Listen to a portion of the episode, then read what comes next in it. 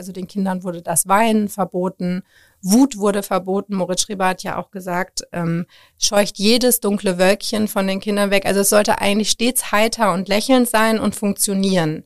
Und da sieht man ja eigentlich den Ursprung von dem, was ja auch noch die Nachkriegskinder in der Erziehung erlebt haben, diese Unterdrückung des Gefühls.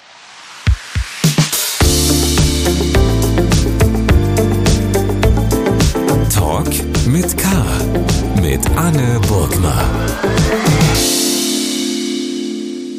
Hallo liebe Kölnerinnen und Kölner und hallo natürlich auch an alle anderen. In Talk mit K spreche ich mit spannenden Menschen aus dieser Stadt.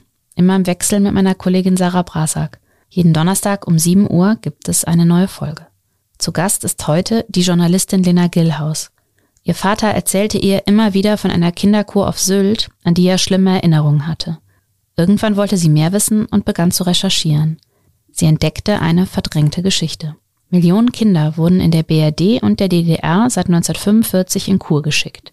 Sie sollten sich erholen, doch viele kehrten traumatisiert zurück.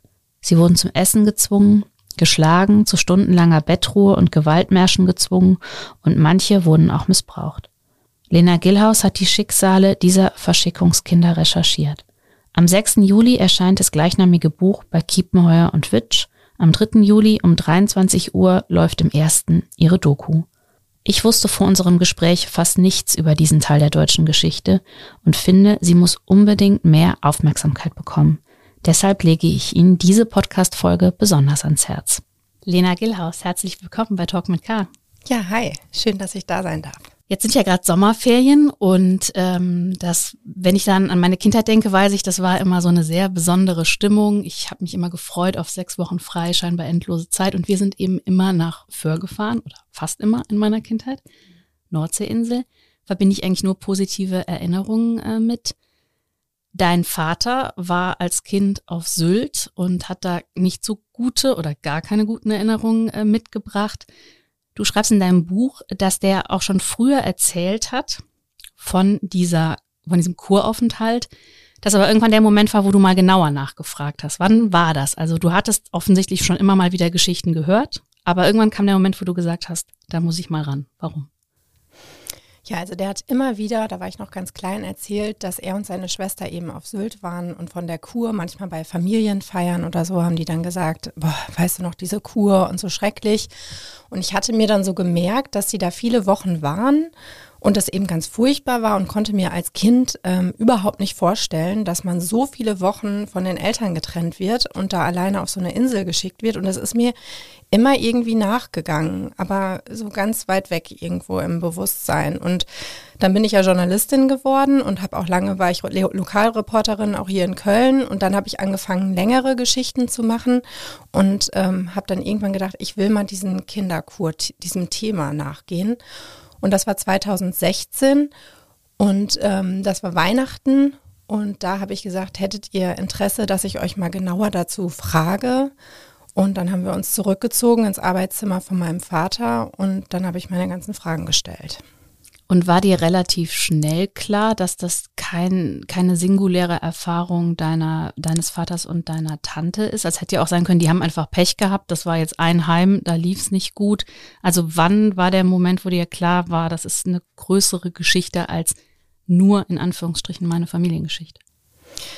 In der Vorbereitung auf das Interview hatte ich ja schon angefangen, ähm, wie man das halt so macht, äh, das zu recherchieren und habe auch im Freundeskreis zwischendurch immer mal erzählt, so ja, ich mache was zu diesen Kinderkuren und spreche da jetzt auch mit meinem Vater und war dann total schockiert, dass ich allein in meinem Bekanntenkreis sofort ein Dutzend Menschen hatte, die auch was damit anfangen konnten mit Kinderkur. Das waren dann eine Freundin, die gesagt hat, mein Vater war auch in der Kur im Schwarzwald und das war so furchtbar. Der beste Freund meines Vaters, auch mütterlicherseits, also meine Tante mütterlicherseits ist auch verschickt worden und in dem Moment wusste ich schon, das kann kein Zufall sein, dass ich allein jetzt schon so viele kenne, das muss ein Massenphänomen gewesen sein. Mhm. Kann man das irgendwie quantifizieren? Also kann man sagen, wie viele Kinder, das ist natürlich auch, muss man vielleicht auch nochmal kurz drauf eingehen, einfach sagen, das ist ja über einen sehr langen, du behandelst einen sehr langen Zeitraum. Also du gehst auf die Anfänger ein, äh, bis eigentlich in die 90er Jahre, glaube ich, gibt es Fälle. Wie viele Kinder hat das betroffen in der Geschichte der Bundesrepublik und auch der DDR, wo du ja auch drauf eingehst? Ja, also man kann dann natürlich nur Schätzungen als Grundlage nehmen und das nicht mehr ganz genau quantifizieren. Wobei, wenn alle Länder mitmachen würden und die Zahlen zusammenstellen würden, dann käme man da bestimmt relativ nah dran. Also es gab ähm, in den 50er und 60er Jahren, was so die Hochzeit der Kinderkunden waren, teilweise 600.000 Sonderzugverschickungen. Also 600.000 Kinder waren da jährlich unterwegs. Dann gibt es Zahlen von 500.000 und das kann man so ein bisschen als Maßstab anlegen. Dann gibt es teilweise Schätzungen über die Bettenkapazitäten. Und ich bin jetzt mal auch von der DDR, ähm, habe ich Zahlen überschlagen würde ich sagen, dass eine grobe Schätzung stimmt, wenn man von um die 10 bis 12 Millionen Kinder in der BRD ausgeht und dann nochmal 2, 3 Millionen in der DDR. Jetzt hast du auch gesagt, du hast dann rumgefragt und relativ schnell haben Leute gesagt, oh ja, da weiß ich auch, mein Vater, meine Tante, wer auch immer hat mir das auch erzählt. Aber äh, präsent ist das Thema eigentlich überhaupt nicht in der Öffentlichkeit gewesen, sehr lange Zeit, obwohl es ja, wie du gerade gesagt hast, so viele Kinder betroffen mhm. hat. Woher kommt das? Ja, also darüber habe ich auch sehr lange nachgedacht und es ist ja vielleicht auch bezeichnend, dass dann jemand aus unserer Generation, also meiner Generation, ich bin 85 geboren, dieses Thema überhaupt erst gesehen hat oder auch sowas wie eine Entrüstung gespürt hat über das, was die mir da erzählt haben und auch so ein ganz anderer Geist mittlerweile weht und man sich überhaupt nicht vorstellen kann, das mit kleinen Kindern zu machen. Man muss sich vorstellen, manche waren auch erst zwei Jahre alt und wurden sechs Wochen bis drei Monate alleine weggeschickt. Und ähm, diese Generation der Babyboomer, also der in den 50er und 60er Jahren geborenen Kinder, die haben eben ja auch noch eine viel repressivere Erziehung erlebt. Und Kinder damals, die sollten sich eben nicht anstellen, die sollten Gefühle übergehen und funktionieren und eben damit machen, was die Eltern vorsahen. Und es gab auch eine total große Obrigkeitshörigkeit und Autoritätshörigkeit. Viele Betroffene haben mir erzählt, ein, einerseits durften sie aus den Heimen nicht mitteilen, was ihnen dort passiert ist. Die Briefe wurden zensiert, aber wenn sie dann zurück zu Hause waren und erzählt haben, was los war, kam oft der Satz, ja, dann warst du halt auch frech. Oder ja, das waren doch jetzt nur sechs Wochen, jetzt ist doch gut, dass du wieder da bist. Und dann legte sich so ein Schweigen über die Sache. Und die Kinder selbst haben gedacht, ja, das waren, ich bin ein Einzelfall und ich, ich stelle mich da vielleicht an und das waren ja nur ein paar Wochen. Und so ist es wirklich dazu gekommen, dass wirklich Generationen diese Erfahrung so in sich eingekapselt haben. Hm, du beschreibst das ja auch, dass dann auch Leute sagen in Erinnerung, ja, ich habe dann gedacht, das wird schon seine Richtigkeit gehabt haben, was ich da erlebt habe. Dann war ich eben offensichtlich unartig oder habe mich irgendwie quergestellt. Erzähl doch mal von deinem, ausgehend vielleicht von deinem Vater und deiner Tante, welche Erfahrungen Kinder da machen mussten. Das gibt natürlich ein wahnsinnig weites Feld, aber vielleicht die beiden jetzt mal als, ähm, als Einzelfall, dann können wir noch mal ein bisschen größer schauen. Ja, genau. Es gibt so Ausreißer ins Positive und auch ins, ins Negative. Und ich finde, mein Vater und meine Tante stehen so ganz gut für das, was viele mhm. erlebt haben in den Kinderkuren. Die haben jetzt auch keine extreme Gewalt erlebt, aber es war psychisch sehr belastend für sie. Also erstmal sind sie in Dortmund dann in diesen Zug gesteckt worden, zusammen mit vielen anderen Kindern. Das war für meinen Vater noch Abenteuer pur. Der hat sich gefreut, der war ja auch schon neun und der hat auch immer auf meine äh, Tante aufgepasst, seine kleine Schwester. Und der wusste, das schaffen wir gut zusammen. Ich passe auf die auf und dann gehen wir ins Meer, Wasserwellenbad und machen uns da eine schöne Zeit. Und die kannten das auch schon, verschickt zu werden, also zu den ähm, anderen Angehörigen, Familienangehörigen mal in, im Urlaub. Und so haben die sich das auch vorgestellt. Und als sie dann auf Sylt ankamen, wurden die Geschwister sofort getrennt. Meine Tante kam in den Mädchentrakt, mein Vater in den Jungstrakt. Und ab diesem Zeitpunkt haben sie sich nur noch bei den Mahlzeiten aus der Ferne gesehen. Und meine Tante ist dann ab dem ersten Tag zum Essen gezwungen worden. Sie sollten zunehmen, das war so der Anspruch. Sie seien angeblich zu dünn. Das waren einfach ganz normale, zarte Kinder. Und meine Mutter, äh, meine Tante mochte überhaupt nichts Süßes und musste dann eben jeden Tag diese Schokoladenpuddingsuppe vor dem normalen Essen essen. Und neben ihr hat sich dann auch ein Mädchen erbrochen, die ihr Erbrochenes essen musste. Mein Vater hat versucht, ihr zu helfen, durfte aber nicht zu ihr. Und ähm, dann kamen beide eben in Zimmer mit fremden Kindern, teilweise auch Kindern, die viel älter waren. Und die haben dann eben die kleineren häufig drangsaliert. Also mein Vater war mit älteren Jugendlichen in einem Zimmer und meine Tante mit älteren Mädchen. Und die haben die Kleinen eben unterdrückt. Es gab keine Hilfe wirklich. Also beide haben sich so verzagt und ausgeliefert gefühlt. Und das Tagesprogramm, das bestand eben aus Liegen, Luft und Bewegen. Also man muss sich das so vorstellen, gemeinsames Essen fassen, dann Schuhe putzen draußen vor dem Heim, dann einen Strick in die Hand bekommen. Jedes Kind hält den Knoten eines Seils fest und dann wird über den Strand marschiert, egal wie der Wind weht. Äh, der tat denen auch weh im Gesicht. Weiter ging's. Es gab nichts nachher zum Aufwärmen oder mal einen Keks oder so. Dann wurde wieder gegessen. Dann gab es die Mittagsruhe. Und wer nachts dann eben, wenn es relativ früh dann ja auch ins Bett ging, einnäste, musste mit der nassen Hose zur Strafe im Flur sitzen die ganze Nacht und ähm, genau wurde da eben sehr hart bestraft. Und diese Erfahrungen, die die beiden gemacht haben, haben bei beiden so ein ganz tiefes Gefühl von Verlassenheit und Ausgeliefertsein verursacht. Mhm. Ja. ja, man kann das ja gar nicht glauben. Also auch wenn man das liest, äh, wenn man sich das vorstellt, du hast es eben auch gesagt, das waren ja zum Teil wirklich, also Kleinkinder noch, die da alleine über Wochen verschickt waren. Und das war auch nicht so, dass man jetzt heute mal irgendwie per FaceTime gucken konnte oder die hatten ja im Prinzip gar keinen Kontakt. Die durften vielleicht, wenn sie ein bisschen älter waren und schreiben konnten, durften mal eine Postkarte schreiben, aber du eben auch gesagt, da wurde dann drauf geguckt und wenn da stand, es gefällt mir ja nicht, ich möchte nach Hause, dann äh, wurden die äh, Karten umgeschrieben. Das ist, glaube ich, so eine der ganz prägenden Erfahrungen, die alle diese Kinder schildern, oder? Dieses Gefühl, äh, so verloren zu sein und, und ja auch gar keine Chance zu haben, da in irgendeiner Form was dran zu ändern an dieser Situation. Genau, meine Tante hat das auch immer als Straflager bezeichnet, als mhm. hätte sie irgendwie was Schlimmes gemacht und sei jetzt im Gefängnis und müsste da eine Strafe absitzen und hat ja auch an meine Großmutter geschrieben, Mama, ich habe Heimweh oder das diktiert. Die konnte damals noch nicht schreiben, ich will nach Hause. Und dann hat die Tante gesagt, das schreiben wir nicht, dann wird die Mama noch ganz traurig. Und ähm, die hat dann geschrieben, die Barbara, die isst gut, nimmt aber nicht zu. Und das hat, war dann die Info, die die Eltern bekamen.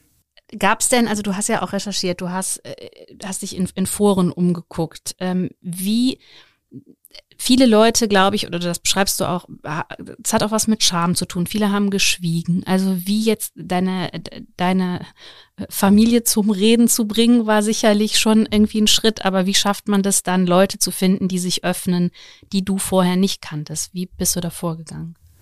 Ja, bei meinem Vater ist es ja auch nicht nur bei dieser strengen Pädagogik und dem Esszwang geblieben, sondern die Jugendlichen in seinem Zimmer, die, da gab es auch sexuelle Übergriffe. Also die, mein Vater hat die auf 16 bis 18 geschätzt. Man weiß heute nicht, wie alt sie wirklich waren. Auf jeden Fall waren das für ihn Männer und die haben eben dann auch vor den Kindern masturbiert und die kind, kleinen Kinder haben sich versteckt oder sie geboxt und ähm, das war eben so ein ganz mein Vater hat das irgendwie genannt, so ganz komisch und schrecklich in diesem Zimmer. Und das war auch eine Information, die ich 2016 ja auch das erste Mal von ihm gehört habe. Und ähm, diese Ebene von nicht geschützt zu sein durch Stärkere und dass es dadurch auch zu sexuellem Missbrauch kam, das ist auf jeden Fall ein Feld, wo ich ähm, ja Betroffene natürlich ähm, sich auch schützen. Also ich kenne viele Betroffene, die schreiben mir nur darüber in E-Mails, die wollen auch nicht sprechen, aber wir sind so im losen Kontakt und hören immer mal was voneinander. Einige sind im Laufe der Jahre, ich kenne jetzt viele ja auch schon jahrelang, die sind über Therapien immer stärker und stärker geworden und auch wütender und haben dann auch irgendwann gesagt, ich erzähle das jetzt auch meinen Kindern und dieses auferlegte Schweigen, da mache ich nicht mehr mit. Und ähm, haben sich eben ja auch mit vor die Kamera gestellt inzwischen. Und dieses ganze Feld mit der schwarzen Pädagogik, und ähm, das ist ja nochmal die andere Seite, das, was die meisten da erlebt haben, dieses Feld mit Übergriffen, Einsamkeit, Zwang, da habe ich das Gefühl, da ist ein riesiger Redebedarf. Und ähm, da sprechen die Menschen sehr gerne drüber. Es fällt natürlich auch ähm, vielen ganz am Anfang erstmal schwer, aber es kommt immer wieder die Rückmeldung, wie erleichternd das war, darüber mal zu reden und dieses Diffuse aus der Kindheit mal so konkret zu benennen und auch eben festzustellen, dass man damit überhaupt nicht alleine ist und validiert zu werden für diese Erfahrung. Wie bist du denn damit umgegangen? Also das sind ja zum Teil, du hast es gesagt, dein Vater und deine Tante sind vielleicht irgendwo so im, im Mittelfeld, kann man sagen, mhm. an was Erfahrung angeht. Es gab aber eben, also du schilderst das auch, äh, schlimme Übergriffe, Gewalt, sexuellen Missbrauch. Jetzt bist du ja keine Therapeutin, wenn man an, mit diesen Leuten zu tun hat, die ja zum Teil dann auch wirklich traumatisiert sind, ist auch im Film ist die äh, Lebensgefährtin eines Mannes, der sich das Leben irgendwann genommen hat, weil er dieses Trauma nicht überwinden konnte. Wie bist du damit umgegangen? Also mit solchen Geschichten zu konfrontiert zu sein? Wie hast du dir da Hilfe geholt, wie man mit solchen Leuten spricht? Wie hast du das gemacht? Mm, also mein Ansatz ist immer zu schauen und auch vorher mit den Leuten zu sprechen, welches Setting ihnen Sicherheit gibt, ähm, auch ob sie jemanden noch dazu holen wollen und da auch immer ganz mit den Menschen zu gehen und auch sich zurückzuziehen, wenn sie gerade mal nichts mehr damit zu tun hat, haben wollen. Und ähm, wir sind dann immer so peu à peu vorgegangen. Also zum Beispiel bei Marco, eine Person auch aus dem, die ich finde, der ähm, schweren sexuellen Missbrauch als Sechsjähriger in einem Kurheim erlebt hat, der ähm, hat, hat mir gesagt, dass er mir nicht erzählen kann, zum Beispiel, was ihm passiert ist am Telefon, sondern wir das machen, wenn wir uns treffen. Und dann haben wir dazu, da haben wir da eben lange zugewartet und als wir uns dann zusammen nach Niendorf auf den Weg gemacht haben, hat er mir dann da das erste Mal davon erzählt. Und da muss man sagen, kannten wir uns schon anderthalb Jahre. Genau. Also es ist dann auch eine Vertrauensbeziehung entstanden zueinander ne? und darüber dann ähm, konnten sich die Betroffenen öffnen. Wie war das für dich? Also in dem Film, man sieht das, du bist zum einen mit deinem Vater und deiner Tante nach Sylt gereist, du bist aber auch mit anderen Betroffenen an die damaligen Städten gereist, wo die Häuser zum Teil auch gar nicht mehr stehen. Also das sind, ich meine, das waren ja auch Kinder, das ist ja auch schwer, sozusagen dann auch die Erinnerung, das wirklich alles zum Teil zu finden, weil, kommen wir gleich auch nochmal drauf, äh, die Unterstützung der Institutionen da nicht besonders gut war. Wie hast du das erlebt, dann dahin zu fahren, vor Ort, da zu stehen, sowohl jetzt zum einen mit deiner eigenen Familie, aber auch eben mit anderen Betroffenen? Also einmal, was das so auch so mit mir gemacht hat mhm. in dem Moment. Also ja, das war für mich auch berührend. Also ich war ja zum Beispiel dann in Niendorf an dem Kurheim der Thüner Franziskanerin und seit 2016 recherchiere ich jetzt zu diesem Kurheim, habe super viele Akten zu diesem Heim gelesen, auch von Todesfällen. Und dann stand ich jetzt plötzlich selber an dieser Stelle, die ich irgendwie nur aus Dokumenten kannte und äh, das Ganze ja auch Jahrzehnte teilweise zurücklag und hinter mir lag dann die Ostsee ganz still und ich wusste, da ist ein Junge namens Dieter ertrunken, der damals, ähm, auf den ich richtig aufgepasst wurde und da ist das alles Marco passiert und vielleicht auch dem Daniel, dem verstorbenen Lebensgefährten von Gabi. Mhm. Ja, das war auf jeden Fall sehr eindrücklich für mich und die Reise mit meinem Vater, da hatte ich natürlich vorher auch Bedenken. Also ich wollte meinen Vater zu nichts drängen. Hätte das auch nie gemacht, wenn die beiden da nicht so eine Lust drauf gehabt hätten. Also die waren so, ja, das wollen wir auf jeden Fall machen und wie toll und okay, ne, aber guckt mal und ich glaube, ich habe meinem Vater auch am Anfang angeboten, wir können auch einfach nur den Radio-O-Ton von damals oder so reinschneiden. Ne? Aber die wollten das total gern und dann hatte ich Angst, dass wenn wir dann damit konfrontiert werden, es ihnen vielleicht schlechter gehen kann. Und dann war aber das Gegenteil der Fall. Also ich habe die beiden so gelöst erlebt, dann am zweiten Tag unserer Reise und die haben dann rumgealbert und das äh, Kamerateam verarscht und sind immer rückwärts durch Bild gelaufen, anstatt vorwärts. Also dann haben die noch einen Ausflug zu zweit gemacht und das war einfach schön zu sehen, weil auch da, glaube ich, war bei den beiden dieses Gefühl da, was viele Verschickungskinder geteilt haben, so ich stehe jetzt hier als Erwachsener vor diesem Haus und fühle mich nicht mehr so ausgeliefert wie die Erinnerung damals als Kind, sondern so wie es im Therapeutenjargon ja auch gesagt wird, so ich stehe jetzt hier und kann mein eigenes inneres Kind festhalten und beschützen und zu, zusammen können wir uns mit dieser Erfahrung jetzt konfrontieren und ich passe auf dich auf. Das ist ja auch tragisch, das sieht man, finde ich, auch an den anderen Fällen, dass ja eigentlich, also es ist natürlich schon schlimm genug, wenn man sowas erlebt, aber eben wie du sagst, wenn man drüber spricht oder eine Therapie macht, hat man ja die Chance, das auch aufzuarbeiten und durch diese Verdrängung, die da kollektiv stattgefunden hat, ich glaube, bei vielen, das liest man bei dir ja auch, die, die brauchten sozusagen erstmal, bis sie sich überhaupt wieder wirklich aktiv erinnern konnten an das, was ihnen da passiert ist, weil sie das einfach so sehr verdrängt hatten. Das ist ja dann sozusagen, sind ja eigentlich zwei Dramen nacheinander. Das eine, was man erlebt und das andere, was dann später das mit der Person macht. Du beschreibst das auch, wenn die nach Hause kamen, dass die teilweise ihre Eltern nicht erkannt haben oder ähm, ähm, sich gar nicht mehr zu Hause gefühlt haben, was man ja erstmal denkt, komisch, aber klar, bei so einem kleinen Kind irgendwie, weiß ich nicht, sechs, acht Wochen oder paar Monate sind natürlich eine ewige Zeit. Ja, ich habe dann auch bei anerkannten Psychotherapeutinnen und Therapeuten nachgefragt, wie sie das erklären, dass dann zum Beispiel eine, äh, ein Mädchen ihre Eltern nicht mehr wiedererkannt und erkannt hat. Und die sagten zum Beispiel, dass das eine, eine Abwehrreaktion sein kann auf ein erneutes Verlassenwerden. Also wenn ich mich jetzt nicht auf die Bindung zu den Eltern einlasse, dann kann ich auch nicht wieder so verletzt werden und nochmal fortgerissen werden, genau. Ja, und die konnten ja dann auch nicht, also eben, sie haben sich verlassen gefühlt und sie hatten gar nicht die Chance von den Eltern zu hören, dass sie das ja die meisten werden das ja aus sehr guten Motiven getan haben, weil sie eben dachten, wir tun unserem Kind wirklich was Gutes, wenn es jetzt die Chance hat, an die Nordsee, in die Berge, wie auch immer zu fahren. Also ist ja auch nochmal in der Eltern-Kind-Beziehung dann so ein zusätzlicher Bruch. Ja, also es gibt viele Eltern, die auch im Nachhinein sich dann entschuldigt haben und denen das auch leid tat. Aber ich glaube, auch die Eltern haben damals oder viele von ihnen sind mit solchen Problemen, die entstanden sind, so umgegangen, dass man am besten nicht hin, hinschaut und äh, Gras über die Sache wachsen lässt. Mhm. Du hast das gerade schon angedeutet, dass du ja schon sehr lange, also seit 2016, recherchierst. Ähm, und wir haben es eben gesagt, die Institutionen, die daran beteiligt sind, die waren nicht sehr hilfreich bei deinen Recherchen. Beschreib doch mal ein bisschen, wie sich das gestaltet hat. Also es muss ja Unterlagen geben, es muss ja Informationen geben. Sogar, du hast es eben gesagt, gab ja auch Todesfälle.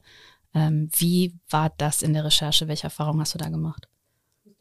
Mhm.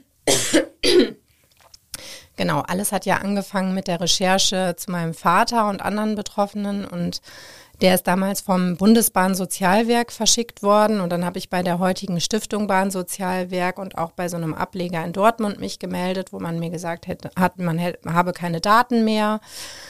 Und äh, irgendwann es dann auch hieß, dass wir uns nicht mehr melden sollen und wir von weiteren Anfragen absehen sollen. Und das Interessante war aber, online findet man auf der Stiftungsseite noch sehr viele solcher Ferienhäuser mhm. und auch auf Sylt. Da ist jetzt aber nicht kein Heim in Wenningstedt dabei gewesen. Die werden heute als Ferienhäuser ähm, vermietet weiterhin. Und äh, beim Abgleich von historischen Dokumenten, die ich dann nachher gefunden habe, stimmen die mit früheren Kinderkurheimen überein. Also sie haben sogar heute noch in Betrieb solche Häuser. Sie könnten auch frühere Mitarbeiter mal fragen. Aber so eine so was Proaktives, sich einsetzen, vielleicht mal eine Liste von Kurheimen zusammenstellen lassen, die es gab. Das habe ich nicht erlebt. Das musste ich mir in mühseliger Eigenrecherche selber zusammenbauen. Und dann hatte ich zum Beispiel da zehn Heime, aber Wenningstedt war nicht dabei, habe aber gelesen, das Bahnsozialwerk hat ähm, Privatkurheime dazu gemietet. Somit gab es dann ja nochmal ein mhm. riesiges Wespennest, in dem man hätte suchen können. Ja, und bei den anderen ähm, Trägern war es so die Thüner Franziskanerinnen, die dieses Heim in Niendorf, ähm, wo eben sexueller Missbrauch mutmaßlich stattgefunden hat, ähm, in Trägerschaft hatten. Da wurde zunächst Gewalt vollkommen abgestritten und gesagt, das war eben zeittypische Erziehung. Und das hat dann drei oder vier Jahre gedauert. Dann äh, ist das Thema Verschickungskinder ja größer geworden. Es haben sich immer mehr Betroffene gemeldet und sich auch an die Politik gewandt. Und das war dann der Zeitpunkt, dass ich mal wieder bei den Thüner Franziskanerinnen angeklopft habe und gefragt habe, was denken Sie denn heute darüber? Und dann haben sie die Gewalt zugegeben, sich entschuldigt und auch tatsächlich dann einen ehemaligen Mitarbeiter angezeigt. Aber die Taten sind inzwischen verjährt und ähm, das kam zu spät. Ja, und es ging ja auch also um eine Schwester, die da offensichtlich Kinder geschlagen hat und ähm, die dann mittlerweile verstorben ist. Aber also ist dein Eindruck so ein bisschen, oder das war auch mein Eindruck beim Lesen, wenn es dann irgendwann nicht mehr ging, dann hat man es halt zugegeben. Aber vorher wie du gerade gesagt hast, also selber auch vielleicht den Betroffenen mal das Gefühl zu geben, wir wollen euch bei der Aufarbeitung helfen, das war bei denen und auch bei anderen nicht gegeben? Oder hast du es irgendwo erlebt, dass jemand auch gesagt hat, ja, wir möchten da wirklich aktiv teilhaben, diese Dinge aufzuklären? Ich könnte darüber jetzt stundenlang erzählen. Also ich habe so viele Beispiele, die genau das bestätigen, was dein Eindruck ist. Auch bei der DAK war das so. Also ich habe schon 2020 über diesen mutmaßlichen Missbrauchsfall im Haus Hamburg berichtet und da gab es auch einen anderen weiteren Verdacht. Und jetzt 2023 kam das ja groß in den Schlagzeilen, dass die DAK eine Missbrauchsstudie vorlegt. Erwähnt wurde in keinem Wort, dass es schon damals die Berichterstattung gab und ähm, diese Studie mutmaßlich unter journalistischem Druck ja auch entstanden ist. Als ich die DAK ähm, angesprochen hatte auf die Missstände, hat man mir zunächst eine Stellungnahme auch verweigert. Also man wollte mir gar kein Interview geben.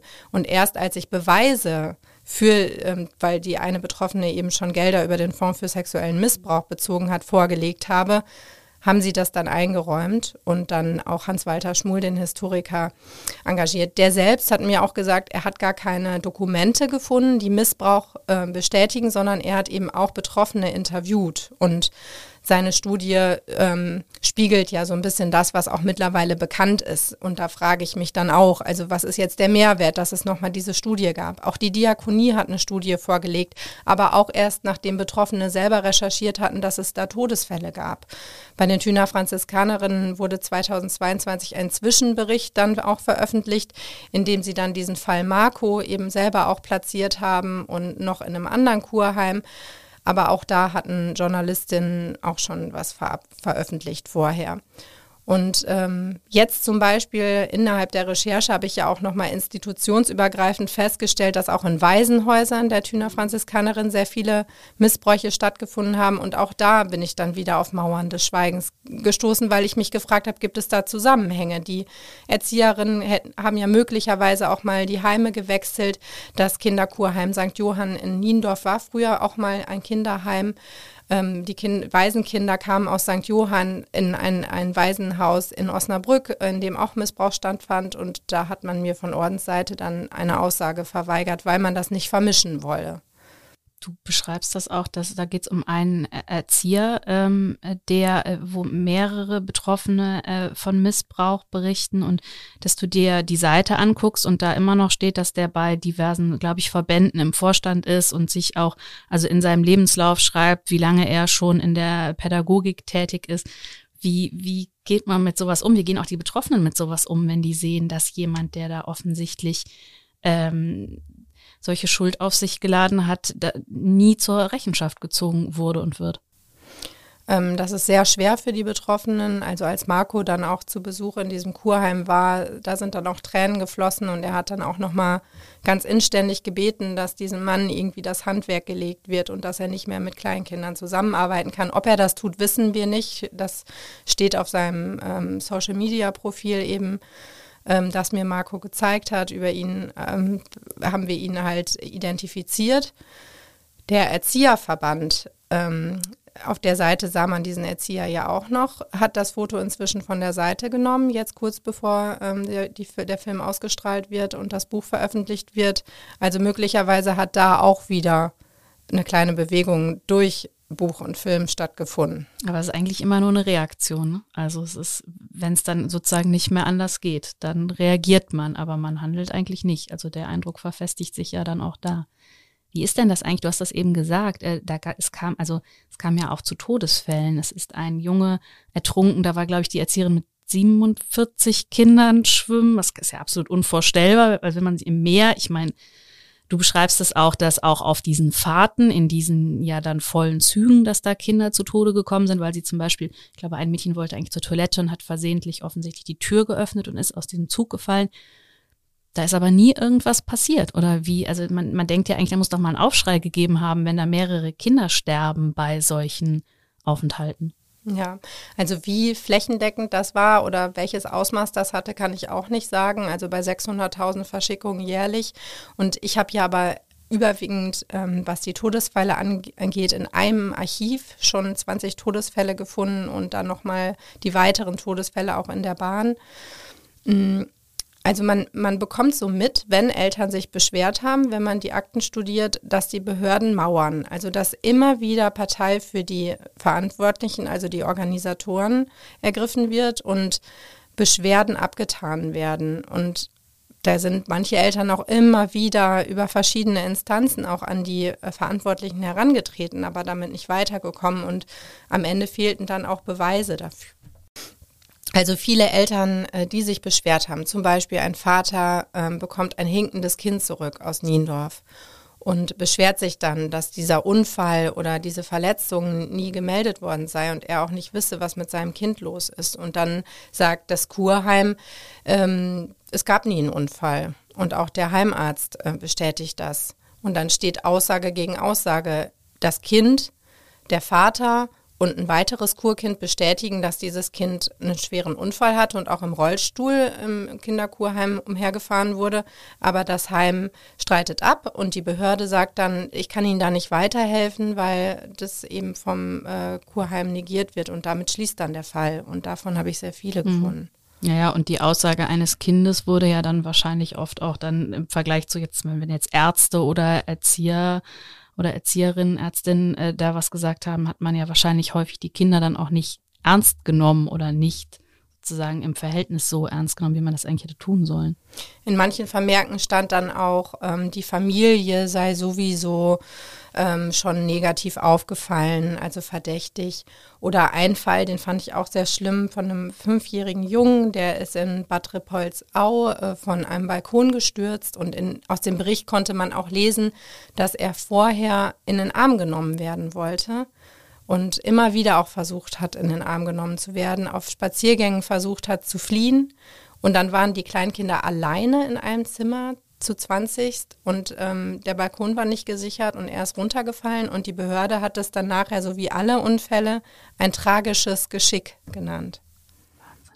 Lass uns mal ein bisschen, du hast ja das Stichwort schwarze Pädagogik eben schon mal aufgeworfen, lass uns da noch mal ein bisschen drauf eingehen.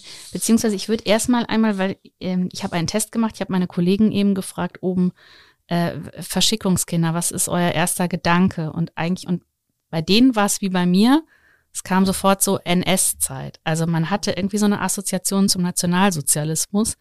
Äh, ich habe jetzt bei dir gelernt, dass das nicht stimmt, dass es sogar eigentlich eher, äh, also dass es keine Kontinuität gab. Ähm, aber wann hat das angefangen, also dass man solche Kuren gemacht hat und welcher pädagogische Gedanke stand dahinter? Denn wir wollen jetzt mal den Leuten trotz allem vielleicht zugutehalten, dass sie dachten, sie tun das Richtige für diese Kinder. Ja. Also das würde ich auch noch mal voranstellen in beispielsweise Praktikumsberichten, die ich gelesen habe. Da liest man ja auch den Zeitgeist raus und die jungen Frauen, die da beschreiben, wie der Kuralltag verläuft, die, die haben wirklich eine gute Absicht und äh, man nennt das ja auch Rettungshauspädagogik. Das waren dann oft auch Frauen, die in den Heimen gearbeitet haben, die aus einem bürgerlichen äh, Milieu kamen und die so den Blick auf diese Kinder aus diesen so, sogenannten Milieugeschädigten, also Milieugeschädigte Kinder, auf die sie blickten, ähm, denen wollten sie was Gutes tun und eben auch durch Strenge. Also die Kinder mhm. quasi so aufs richtige Pferd setzen, in die richtigen Bahnen bringen, damit sie funktionierten. Und ähm, damit rechtfertigten sie dann eben auch erzieherische Gewalt. Ja, womit fing das alles an?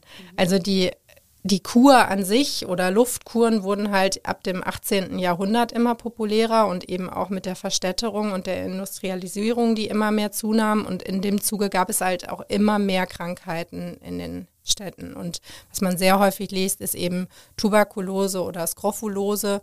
Das waren Volkskrankheiten und man wusste einfach nicht so richtig, wie man diesen Herr wird. Und man kann eigentlich sagen, dass Ärzte, häufig männliche Ärzte, das sehr gut verstanden, ihre Kurorte zu vermarkten und eben auch zu propagieren, dass Luftkuren diese, die Menschen von diesen Leiden ähm, heilen könnten. Und somit sind äh, Kurorte immer populärer geworden. Der Staat hat diese Kurheime auch subventioniert und am Anfang war das eher so ein Luxusgut für die reichere Bevölkerung und dann wurde auch immer mehr Volkskurheime gefordert und auch für Kinder. Und die Idee dahinter war so ein bisschen einerseits erstmal, dass die Kinder erholen und zunehmen sollten, damit sie sich einfach regenerieren von den von der schlechten Luft in der Stadt, von dem beengten Wohnen. Viele Arbeiterkinder lebten ja mit zig Menschen, teilweise in einem Zimmer. Und äh, das Bürgertum schaute da eben auch mit rümpfender Nase drauf. Man muss aber natürlich auch sagen, dass natürlich die Kinder auch ähm, sehr hart unter sehr harten Bedingungen aufwuchsen und dass man sie da so ein bisschen rausholt. Mhm. Aber hinter diesem Versprechen eines Wellnessurlaubs und eines Erholungsurlaubs stand eben auch so ein ganz repressiver Gedanke. Einerseits sollten die Kinder eine Zeit lang aus dem Milieu genommen werden, um da auf sie einzuwirken und auch positiv. Es ging darum, dass man langfristig eben auch gesunde Arbeiter wollte und auch fügsame Arbeiter und die Kinder dort auch zu erziehen, nämlich zu einem Lebensstil, der Müßiggang nicht vorsah, sondern in dem die Kinder eigentlich immer aktiv waren und Folge leisteten. Und in diesen Kurheimen, Ärzte schrieben damals diese Konzepte, herrschte eben, so nannten die das, eine strenge Lagerordnung, in dem jeder seine Aufgaben hatte und in dem man parierte und die Kinder quasi lernten, sich unterzuordnen in einem Kollektiv, in einer Gemeinschaft. Denn das war ja auch das, was der Staat brauchte. Hm. Ist ja auch interessant, das schreibst du auch, dass diese pädagogischen Ratgeber eigentlich in der Hauptsache oder fast ausschließlich äh, von Männern geschrieben wurde, die aber ja eigentlich gerade auch in dieser Zeit in der Kindererziehung gar nicht besonders präsent waren. Ähm, aber man hat denen offensichtlich da trotzdem die höheren Kompetenzen zugesprochen, oder?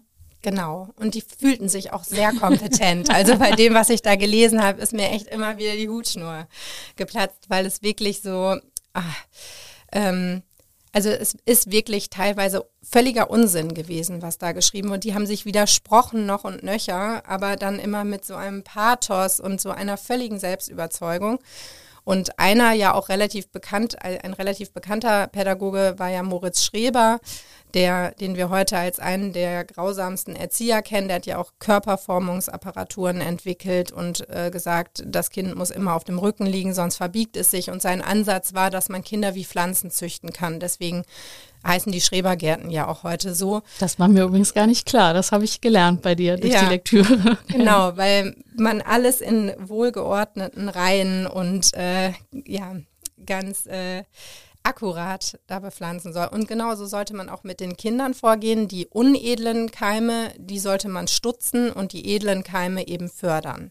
Und unedel war zum Beispiel eben Faulheit oder auch der geschlechtliche Trieb eigentlich alles, was mit Lebensfreude zu tun hat, könnte man sagen. Und aber schon auch so ein bisschen, das schreibst du auch, ne, dieser Gedanke des gesunden Volkskörpers, da sind wir dann eben doch auch wieder bei den Nazis. Also das ist ja auch so, das war natürlich keine Erfindung der NS-Zeit, sondern hatte ja auch Wurzeln früher. Also das war so ein Gedankengut, auf dem die aufbauten, das vorher schon existent war.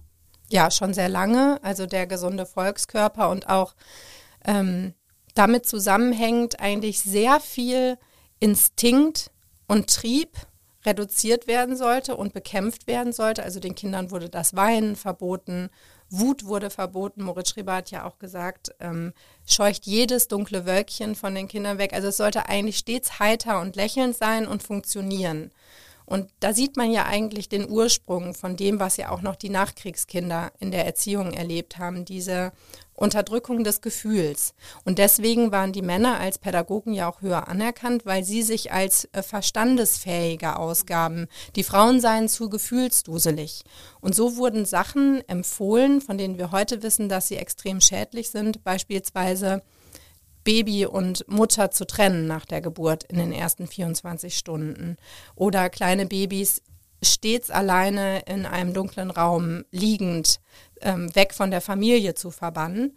Ich habe diese Ratgeber selber im Wochenbett gelesen und war da selber höchst emotional und ähm, ja, fand es einfach sehr, sehr schrecklich, mir vorzustellen, wie viele Frauen sich auch im Laufe der Jahrhunderte so überwunden haben und äh, das durchgezogen haben im, im Glauben, dass es dann das Beste für das Kind sei. Und jemand wie der Herr Schreber, also du beschreibst ja, was so aus seinen eigenen, ich glaube, fünf Kindern äh, wurde, das hat die aber nicht ähm, nachdenklich gestimmt, wenn man feststellen musste, dass das keine besonders glücklichen Menschen ja offensichtlich wurden.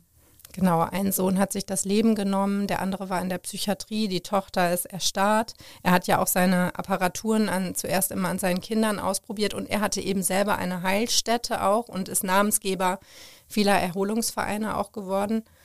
Und selber ist er ja relativ früh gestorben und auch sehr depressiv. Also er war sich damit ja auch selbst der schlechteste Therapeut mit seiner Kalipädie, so hieß ja sein Erziehungskonzept, Erziehung zur Schönheit. Mm, das wurde nicht hinterfragt und dem wurde ja auch in den Jahrhunderten danach auch noch weiter zugenickt. Also ähm, in einer Gesellschaft, in der die in der Haus und Arbeit getrennt wurden. Und vorher war es ja eher so, dass die Eltern mit den Kindern zusammenarbeiteten. Da musste man ja einen Ort finden, um die Kinder zu betreuen und sie fremd unterzubringen. Und da saßen dann teilweise ein Lehrer vor 70 Schülern, die keine Lust hatten, da den ganzen Tag auf diesen Bänken zu sitzen. Und damit entstanden ja auch diese Erziehungskonzepte, die so eine Unterjochung des Kindes forderten.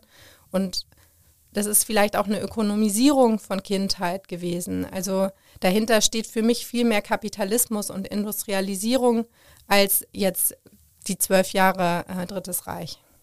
Das ist auch so ein Punkt. Also da ging es schon auch bei diesen Heimen, auch in der Nachkriegs Nachkriegszeit, da ging es auch ums Geld verdienen, oder? Ja, die Kinderkuren bildeten ja die Lebensgrundlage von ganz vielen verschiedenen Berufsgruppen. Und deswegen war das, glaube ich, auch so ein selbsterhaltendes System. Die Behörden, muss man sich vorstellen, versuchten ja die, die hatten so einen Kurplan, der Landschaftsverband Westfalen-Lippe beispielsweise über 150 Heime und die konnten ja nur überleben, wenn die auch regelmäßig belegt wurden und auch voll ausgelastet wurden. Und somit, eine Kollegin hat das mal Verschiebemasse genannt, mussten diese Kinder, also der, das ganze System war so aufgebaut, dass das System funktionierte und die Kinder mithalfen, dass das System funktionierte. Und da stand bei der Auswahl, in welches Heim ein Kind kommt, nicht das konkrete Bedürfnis des Kindes im Vordergrund, sondern wo gerade noch Platz war oder wo ein Sonderzug hinfährt oder wo noch Plätze auch in dem Sonderzug sind. Wie war das grundsätzlich mit der Diagnose? Da gehst du auch drauf ein. Also wann wurde denn eigentlich entschieden, dass ein Kind in so eine Kinderkur fahren soll? Man denkt ja heute eigentlich, man muss sich mit der Krankenkasse rumstreiten, wenn man irgendwie sowas mal braucht. Das scheint ja eine ganze Zeit lang anders gewesen zu sein. Ja, also es war, glaube ich, schwer außerhalb des Rasters irgendwie ähm, an der Verschickung vorbeizukommen. Weil einmal war es ja dieses Erholen und Zunehmen. Und da gab es auch laut Aussage eines Mannes so ein Schuleingangsgewicht. Mhm. Also wer unter 20 Kilo lag mit sechs Jahren vor der Einschulung, der wurde gleich zur Kinderkur ähm, vorgeschlagen. Ähm, das war das eine. Man war zu klein oder man war zu zart. Dann aber auch, wenn man auffiel in der Schule, wenn man ähm, auffällig war im Internat oder im Kindergarten, dann wurde auch da die Kinderkur empfohlen von, von Lehrern, weil das Kind dann lernt, sich unterzuordnen und vielleicht mal in einem, einem Dokument habe ich gelesen, da war ein Junge, der lebt in einem katholischen Internat und die Fürsorgerin schrieb, äh, sechs Wochen unter der strengen Erziehung eines männlichen Heimleiters werden ihm gut tun. Ne? Wir sollten ihn zur Erholung schicken. Also dafür war es gedacht. Dann auch für Neurotiker, also sogenannte Neurotiker, also Bettnässer äh, zählten dazu, wie man sie nannte damals, Nägelkauer. Ähm, und dann eben auch als Entlastungsangebot für die Familien. Damals war es in Westdeutschland ja so, dass überwiegend die Frauen zu Hause blieben, die, El die Väter gingen zur Arbeit und wenn dann eine Operation anstand oder die Geburt eines Geschwisterkindes, gab es massive Betreuungsnotstände. Auch hier wieder der Gedanke dahinter, die Eltern sollten weiterarbeiten, das System sollte funktionieren und dann nehmen wir die Kinder eine Zeit lang aus den Familien. Aber oben drüber als Propaganda war immer die, das Ferienversprechen. Mhm. Ist eigentlich auch besonders perfide. Und es war aber auch so, dass, äh, also man hatte schlechtere oder bessere Karten, nee, eigentlich schlechtere Karten, wenn man jetzt zum Beispiel, äh, wenn, wenn die Mutter alleinerziehend war oder wenn man aus einem sozialen Umfeld kam, das von diesen Stellen, die das bestimmten, als nicht so gut betitelt wurde, oder? Und das war ja dann auch in den Heimen offensichtlich Thema.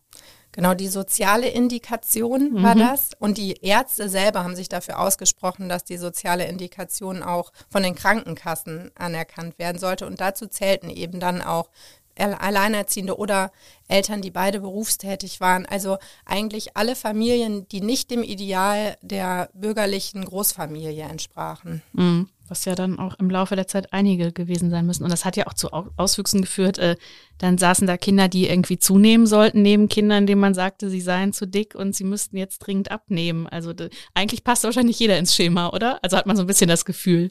Ja.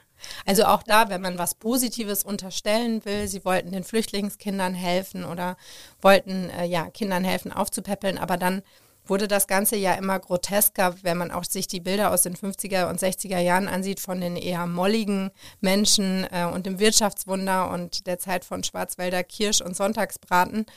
Und ähm, dann sollten die Kinder da alle zur Erholungskur. Ähm, nachher stellte man dann ja fest, die Kinder sind eigentlich zunehmend zu dick, also machen wir jetzt Abnehmkuren. Und dann saßen dann Kinder an einem Tisch, wo das eine abnehmen, das andere zunehmen sollte. Und das war dann aber auch die Chance für die Kinder, weil viele haben dann getauscht und sich damit geholfen. Ja. ja, das ist alles. Es ist auch ein bisschen absurd, wenn man, wenn man sowas hört. Bei aller Tragik natürlich. Ja. Ähm, was hat das? Also man kann das auch in dem Film ähm, schön sehen. Den, man sieht deinen Vater und deine Tante. Man kann es auch im Buch, auch im letzten Kapitel lesen. Sozusagen. Das fand ich sehr schön, weil das eben nochmal so ein es ist ja schon harte Kost und man geht dann mit einem, finde ich, guten Gefühl dennoch raus oder einem ganz guten. Ähm, was hat das mit dir, deiner Beziehung zu deinem Vater und deiner Tante gemacht, so dieses ganze Projekt? Ach, ganz viel. Also ich habe ganz viele Sachen auch nochmal rausgefunden und erfahren über meine Familie, die jetzt auch gar nicht irgendwie alle im Buch gelandet sind, sondern die ich jetzt so im Hinterkopf habe und habe meinen Vater auch noch mal viel mehr verstehen können bei vielen Dingen und ich habe mir das Ganze auch noch mal so ganz plastisch erzählen lassen, seine Kindheit, wie das aussah, wie, ähm, wie der Tagesablauf war und für meinen Vater, der sich eigentlich in seiner Vorstellung schon relativ intensiv mit seiner Kindheit auseinandergesetzt hatte, hat dieses Buch auch noch mal Dinge zum Vorschein gebracht, die er gar nicht sehen wollte. Also ich habe ihm nachher alle Kapitel geschickt, die von ihm und meiner Tante handeln und gesagt, ist das so in Ordnung, wenn das so veröffentlicht wird? Mhm. Und dann hat er gesagt, ja, das ist alles wahr und so soll das auch da stehen. Aber ihm ist nochmal ganz bewusst geworden, in was für einer Rolle er auch als großer Bruder war, also in einer Rolle und, oder Aufgaben, die ihm zugeschrieben wurden, die ihn auch überfordert haben und auch die Situation im Elternhaus damals nicht so leicht war. Mm.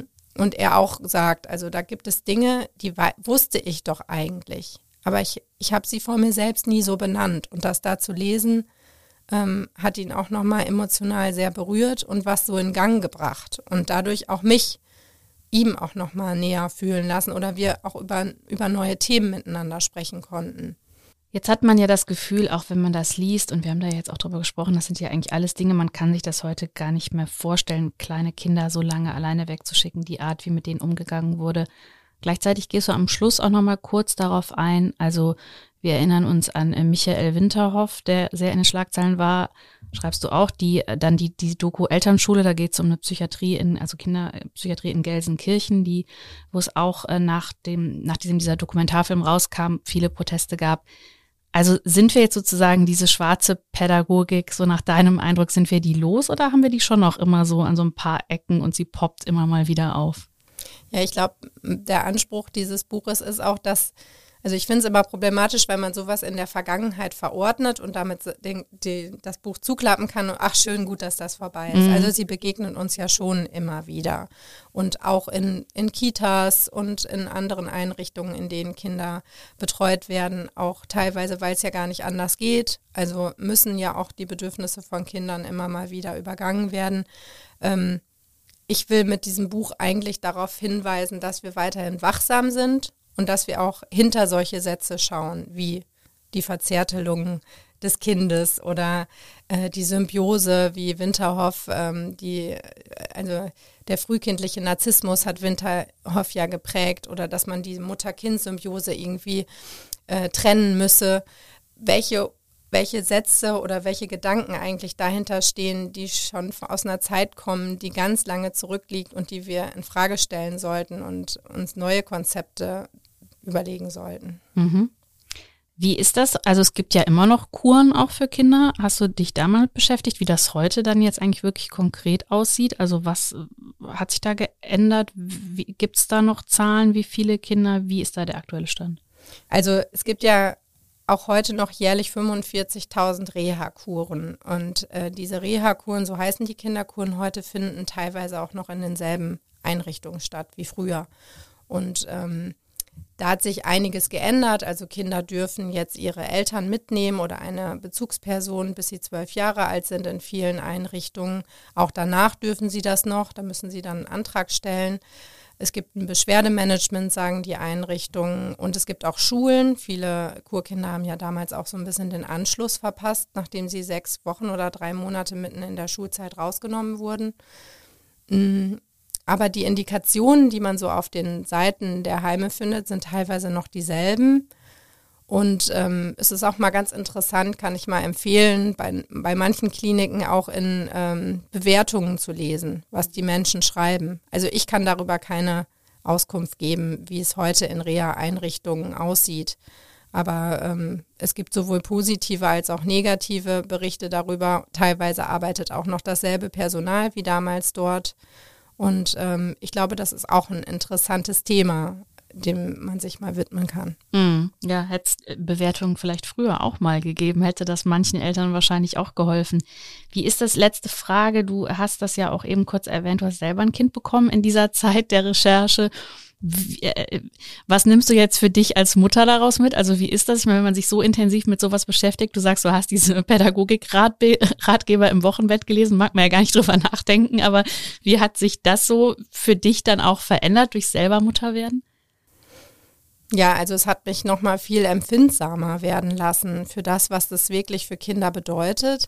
Und auch genau dieses Thema Instinkt oder auch Mutter also ja, Mutterinstinkt und auch so einen Beschützerinstinkt, den man gegenüber seinem Kind hat. Und diesen Beschützerinstinkt, den haben ja Pädagogen wie Moritz Schreber oder Karl Behm versucht anzugreifen und dagegen vorzugehen. Und ähm, aus diesem Gefühl raus habe ich auch diese Ratgeber dann gelesen. Und für mich war irgendwie wichtig oder was ich auch mit, mitgenommen habe, ist ganz genau zu gucken, ähm, womit fühle ich mich wohl für mein Kind, mit welcher Einrichtungsform fühle ich mich wohl und auch zu schauen, ähm, einerseits auch Vertrauen zu haben natürlich in Einrichtungen und den Vertrauensbonus zu geben, aber auch zu gucken, was äh, für Feedback kommt von meinem Kind. Und da bin ich der Kita meines Kindes sehr dankbar, dass ich wie immer mit einem guten Gefühl mein Kind dort hinbringen kann und dann völlig anderer Wind weht.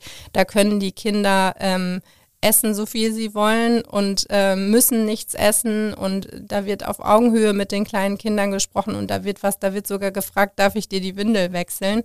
Und ähm, das ist einfach ein schöner Ort und ich war sehr dankbar dafür, dass es heute ganz andere Einrichtungen gibt und ich nicht in einer Situation war wie eine Mutter vor 40 Jahren, wo der Mann den ganzen Tag arbeiten geht und man überfordert ist vielleicht mit drei, vier Kindern und auch gar keine andere Möglichkeit sieht, als zu sagen, ich kann nicht mehr und mein Kind muss jetzt vier bis sechs Wochen lang weg und da hat er es dann aber auch hoffentlich gut.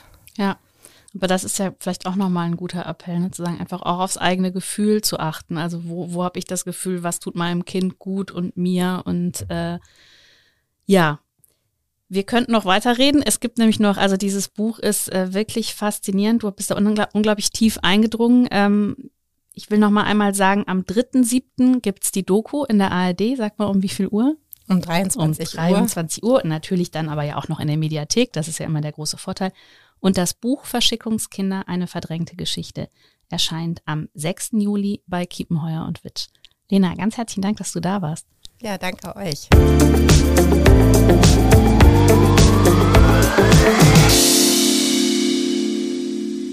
Ich möchte an dieser Stelle noch auf unseren Podcast True Crime Köln hinweisen. Dort gibt's alle zwei Wochen samstags einen neuen Kriminalfall. Und die gesamte Podcast-Familie des Kölner Stadtanzeiger finden Sie unter ksda.de slash podcast oder Sie suchen einfach nach Kölner Stadtanzeiger bei einer Podcast-Plattform. Wenn Sie mir schreiben wollen, erreichen Sie mich per Mail an anne.burgmer.kstamedien.de. Bis zum nächsten Podcast sage ich vielen Dank fürs Zuhören und bis bald. Und nicht vergessen, die nächste Folge Talk mit K gibt es am Donnerstag um 7 Uhr.